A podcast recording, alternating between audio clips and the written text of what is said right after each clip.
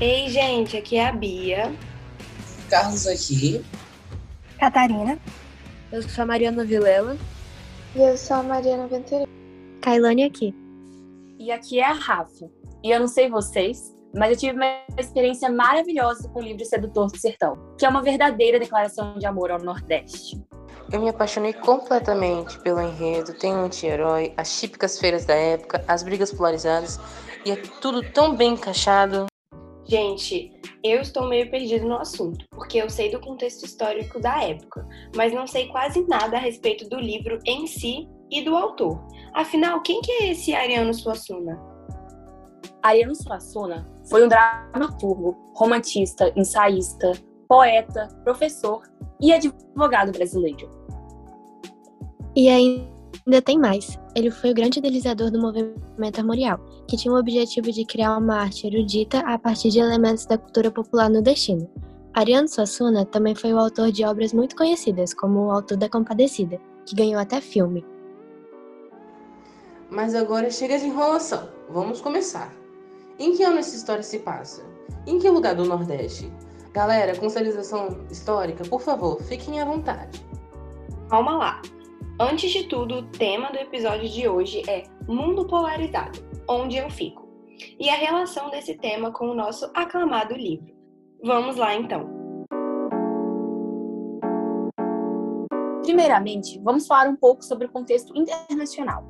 O cenário político de 1929 e 1930 foi um dos mais conturbados para todo mundo, inclusive para o Brasil, principalmente em virtude das consequências da Grande Depressão Americana, provocada pelo crash da Bolsa de Nova York.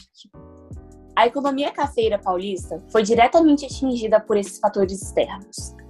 A oligarquia que comandava esse setor também tinha um controle político e buscava restaurar novamente a estabilidade dentro do país por meio da sucessão no cargo da presidência da República.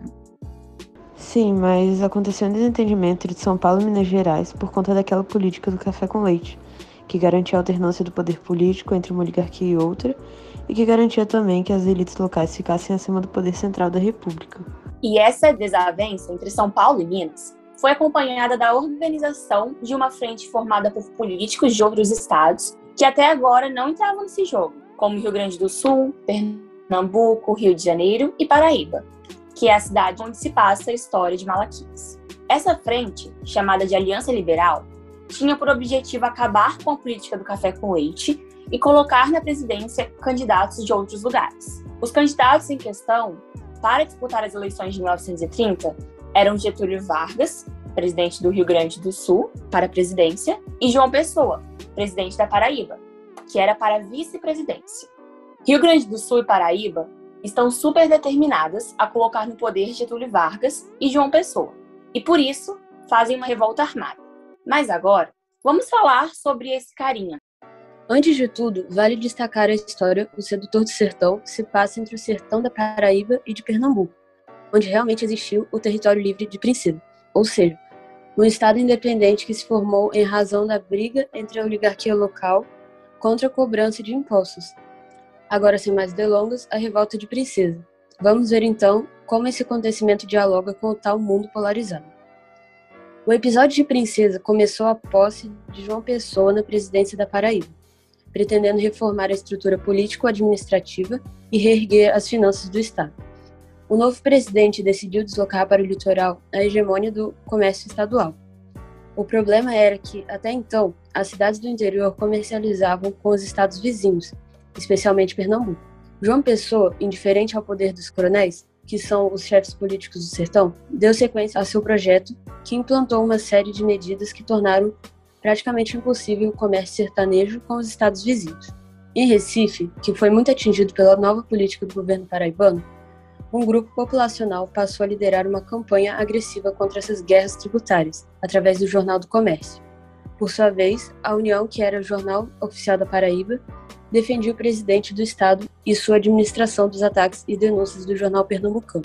A discussão travada através da imprensa aguçou o descontentamento dos chefes políticos no interior, que não estavam satisfeitos com o governo. E Mário, vale destacar que essas brigas por meio dos jornais ou seja, nos meios de comunicação em geral, são uma característica do mundo polarizado. Os polos ideológicos normalmente fazem uso da mídia como forma de se promover e promover suas ideias, levando parcelas populacionais a apoiarem eles e lutarem ao seu lado. Sim, Rafa, verdade. Os meios de comunicação representam um fator muito importante da compreensão de um mundo polarizado. Agora, galera, quem vai dar o prosseguimento na nossa história é a Catarina e a Bia.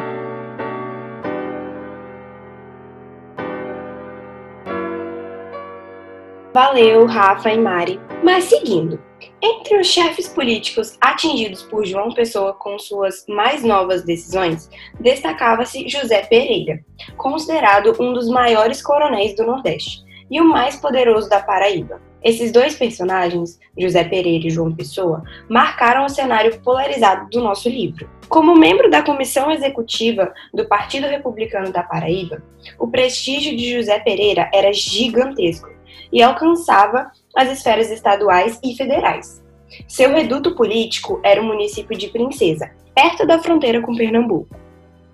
Em 29 de julho de 1929, após reunir o diretório do Partido Republicano da Paraíba, do qual era presidente, João Pessoa declarou que não iria apoiar a chapa oficial. Essa atitude ficou conhecida como o nego, o termo que mais tarde seria incorporado à bandeira do Estado. Essa atitude fez com que seu nome fizesse parte da chapa da Aliança Liberal, ao lado de Getúlio Vargas. Sua candidatura, lançada em 30 de julho de 1929, unificou por algum tempo o partido desgastado por brigas internas, além de solidarizar a população a apoiá-lo. Isso reforçou os ganhos políticos de João Pessoa que fez uma excursão por vários municípios, a fim de obter o apoio eleitoral dos coronéis, que vinha combatendo desde o início de seu mandato. João Pessoa visitou os municípios de Princesa e de Teixeira, esse último dominado pela família de Dantas, também importante na nossa história. Além das eleições presidenciais, iam acontecer as eleições para a Câmara dos Deputados. A atitude de João Pessoa nesse contexto foi defender a não reeleição, visando, sobretudo, a afastar João Suassuna, ex-presidente do Estado, que era aliado de Pereira Lima. Após isso, José Pereira anuncia, por meio de uma carta, seu rompimento com o governo estadual. Agora defendia a candidatura de Júlio Prestes e foi acompanhado por vários líderes da política paraibana, como João Suassuna. O dia 24 de fevereiro de 1930 é considerado o início do movimento rebelde de Princesa. Logo após as eleições de 1 de março, iniciou-se no sertão paraibano a luta armada. João Pessoa defendia a autonomia estadual, tentando demonstrar que o levante de Princesa não significava o caos político em sua administração e que a situação estava sob controle. Por essa época, os combates limitavam-se a pequenos avanços e recuos das partes conflitantes. A polícia estadual não tinha condição de, to de tornar princesa, e nenhuma vitória significativa era alcançada. Por sua vez, os revoltosos encontravam-se também em dificuldade, porque os seus recursos alimentícios ibéricos estavam se esgotando. No início de junho, Washington Luiz enviou à Paraíba cinco batalhões de caçadores do Exército e um vaso de guerra. Enquanto isso, os revoltos arquitetavam um plano para forçar a intervenção. Propunham proclamar princesa território livre, através da promulgação de um decreto assinado por José Pereira. Diante disso, um avião do governo do estado sobrevoou Princesa e lançou um boletim, dizendo para os revoltos se renderem sobre a pena de o município ser bombardeado. E em resposta, José Pereira enviou um telegrama a João Pessoa, ameaçando invadir o estado e implantar o terror. Mas, na verdade, nenhuma das partes tinham condições de cumprir com essas ameaças. Sim, e como vimos com o desenrolar dessa história, a polarização normalmente vem junto com uma série de atitudes violentas e desrespeitosas, que ferem ambos os lados, além de ameaças constantes, por muitas vezes vazias em significado. Mas em 26 de julho de 1930, ocorreu o fato culminante de todo esse processo político. João Pessoa foi assassinado em Recife por João Duarte Dantas, deixando clara mais uma vez a violência característica de um mundo marcado pela polarização. Dantas em pessoa tinham mesmo travado um debate através da imprensa, dando vazão a seu ódio pessoal. E aqui vemos mais uma vez a imprensa atuando como fator agravador dos embates políticos entre diferentes polos. Acho que chegamos ao fim da nossa contextualização, né, Kate? Acredito que sim. Então, agora que entendemos a realidade que Ariano Suassuna nos apresentou por meio de sua narrativa, vamos discutir sobre o mundo polarizado, onde eu fico. É com vocês, Bia e Carlos.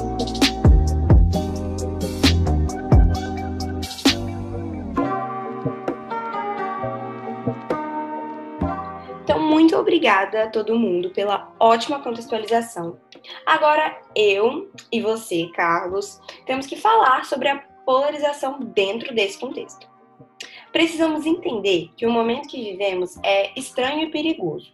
Nos posicionar em relação a qualquer assunto, dos mais singelos aos polêmicos, é algo muito complexo. A sociedade brasileira encontra-se dividida em duas as pessoas que pensam como nós, considerado os bons, inteligentes e honestos, e as pessoas que pensam diferente de nós, vistos como os maus, burros e corruptos. A partir desse dualismo, temos determinado nossas amizades, amores e visão do mundo. Ou seja, a nossa vida ela é baseada nessa divisão escancarada, que acaba impedindo o diálogo respeitoso com pessoas que pensam diferente de nós principalmente quando a discussão é sobre política, como visto no livro. Uma análise interessante é pensar que, quando crianças, tendemos a separar as coisas do mundo em pares antagônicos para nos ajudar a entender a realidade à nossa volta. O dia e a noite, o doce e o salgado, o frio e o quente, o mocinho e o bandido. Trata-se de uma visão simplória, que se transforma e diversifica à medida em que nos tornamos adultos. O problema é que nós, brasileiros, por algum motivo, permanecemos com essa visão infantilizada. Permanecemos dividindo as coisas complexas em apenas dois polos distintos e achamos que ambos são suficientes para representar toda uma população. Em O Sedutor do Sertão, essa divisão se dá entre José Pereira e João Pessoa.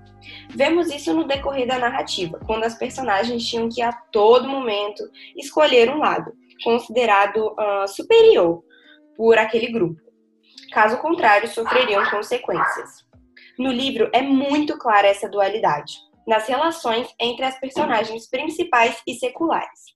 E nos dias atuais não é diferente. Todos temos que escolher um lado se queremos prosseguir nossa rotina sem sermos incomodados. Todo dia somos bombardeados com milhões de informações que tentam nos persuadir que um determinado polo é melhor que o outro. E se não aderirmos a nenhum desses polos, somos perturbados. Além disso, Bia, no livro, o tempo todo as personagens tinham que sinalizar a que lado pertenciam para não serem violentados. No livro, se dá por meio de bandeiras. Ao aprender uma bandeira de determinada cor, na ação da célula de seus cavalos mostravam a qual lado pertenciam. O vermelho era cor do doutor João Pessoa, desde Coronel João Pereira, e o azul neutro. Isso é tão forte na narrativa que Malaquias é quase morto quando confundiram o azul de sua bandeira com o verde do Coronel Pereira. É curioso que, mesmo se posicionando neutro, ainda precisa se posicionar. Se você fica quieto e imparcial, você corre o risco de ser xingado, menosprezado ou até mesmo violentado. Se posicionar na realidade apresenta por sua suna e também nos dias atuais se tornou crucial nas relações humanas. Temos a necessidade de sentimento de pertencimento. Precisamos estar inseridos em alguns grupos ou pensar de acordo com alguma ideologia. Caso contrário, nos sentimos inseguros. Se Madequias não fizesse uso da sua bandeira, estaria correndo muito perigo. Certeza, Carlos. O nosso cérebro ele vem meio que sendo programado a encontrar um grupo e permanecer leal a ele, independentemente de qualquer coisa. A opinião pessoal é, se torna mais importante que a análise de fatos. Além disso, essa cegueira ideológica não deixa que vejam qualquer qualidade no outro grupo e reconheçam seus direitos e garantias. O outro é uma espécie de encarnação do mal, que precisa ser combatida. Trata-se de uma visão de guerra do bem contra o mal, em que cada lado se vê como o herói e enxerga no outro o vilão. Qualquer posicionamento é engolido por essa polarização. Sim, Bia. É essa batalha que no livro é travada entre os cangaceiros e o governo. Está literalmente em tudo, na música, no futebol, na política, nas redes sociais e por aí vai. Ninguém mais sai ileso, não. As nossas convicções tornando verdadeiramente prisões. Quando tem a toda razão é, é o outro. Nenhuma não existe diálogo. Preso nas convicções, elimina a possibilidade de pensar e a morte das ideias, ao fim da inteligência. Eu fico pensando se existe cura para uma sociedade tão polarizada como a nossa. Olha, cura eu não sei, mas com certeza existem atitudes que nós, como cidadãos, podemos tomar para melhorar a situação. Um exemplo é o próprio diálogo. Temos sempre que defender o diálogo saudável que nos ajuda a crescer intelectualmente, sabe? Isso vai nos ajudar a quebrar as barreiras construídas pela polarização. Não existe respeito quando não há diálogo. Nós só mostramos respeito àquilo que entendemos, e a única maneira de entender é através de uma conversa. Tudo que foge da nossa capacidade de raciocínio é perigoso. É verdade, a racionalidade pode ser muito, realmente muito perigosa. Estranho isso? Algo que deveria nos ajudar pode nos atrapalhar tanto assim? Mas enfim, agora que já falamos bastante sobre o mundo polarizado do sertão, a Maria Caio vão falar mais para a gente sobre o que é a polarização especificamente.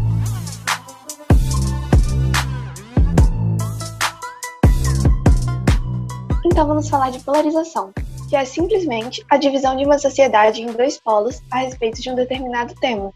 Porém, essa palavra tem sido usada de um modo mais negativo. Polarização é como chamamos a disputa entre dois grupos que não dialogam entre si, que se fecham em suas convicções e não estão dispostos ao diálogo. Mas como será que começou isso? Foi do nada ou teve alguma espécie de estopim? O que você acha? Então, Mari, apesar de ser um fenômeno muito falado hoje em dia, o melhor modo para entender a polarização é olhar para trás. Uma das estratégias mais úteis para preservar a si mesmo em tempos remotos era se juntar a outros indivíduos e formar grupos. Com a ajuda de companheiros, era mais fácil conseguir alimentos e se proteger, mas para isso era preciso se mostrar digno de confiança, o que exigia lealdade. Assim, todos agiam de forma cooperativa e organizada.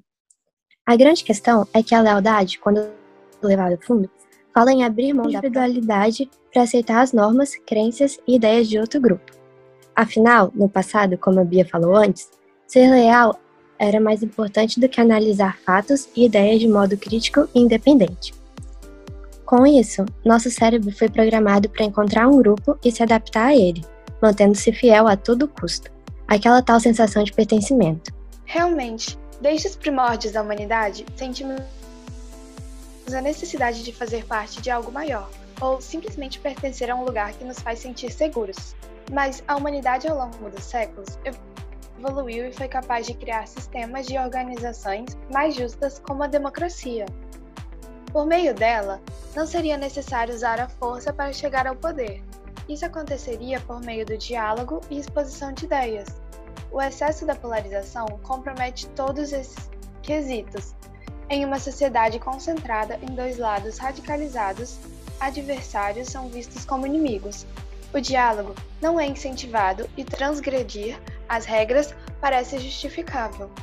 Quem procura se manter fora desses dois grupos, apresentando outras visões e ideias, ou mesmo quem defende que ambos os lados têm suas falhas e qualidades, é tratado como ignorante. Qualquer alternativa diferente dessas duas é invalidada. Infelizmente, é assim mesmo. No nível individual, a ciência já descobriu que, em muitos casos, uma opinião formada sobre determinado assunto importa mais do que os fatos relacionados a ele.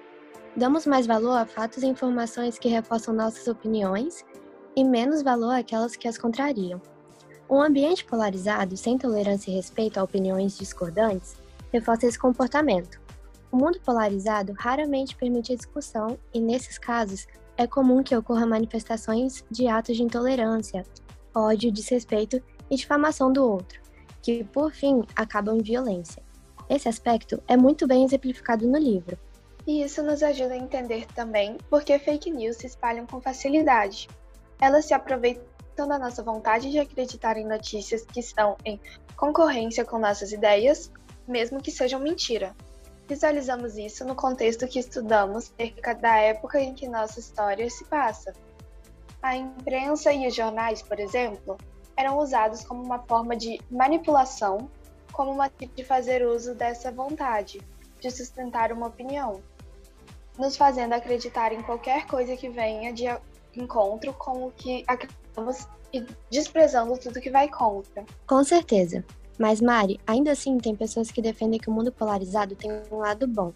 Dentro da política, essas pessoas afirmam que a disputa política seria a única forma de construir conhecimento e encontrar soluções para problemas comuns.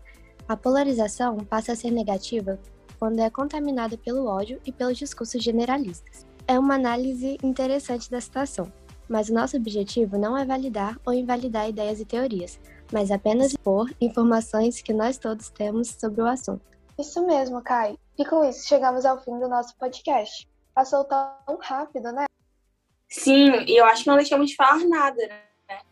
É um tema extenso, mas a gente falou tudo sim. Calma, gente, para fortalecer mais ainda o tema, a gente tem uma música norte-americana que também faz referência à polarização. Isso tudo juntamente com a tradução dela. Quando eu sou o norte, você é o sul. E quando ela é o leste, você é o oeste. Partes do mesmo quebra-cabeça. A polaridade positiva para a negativa.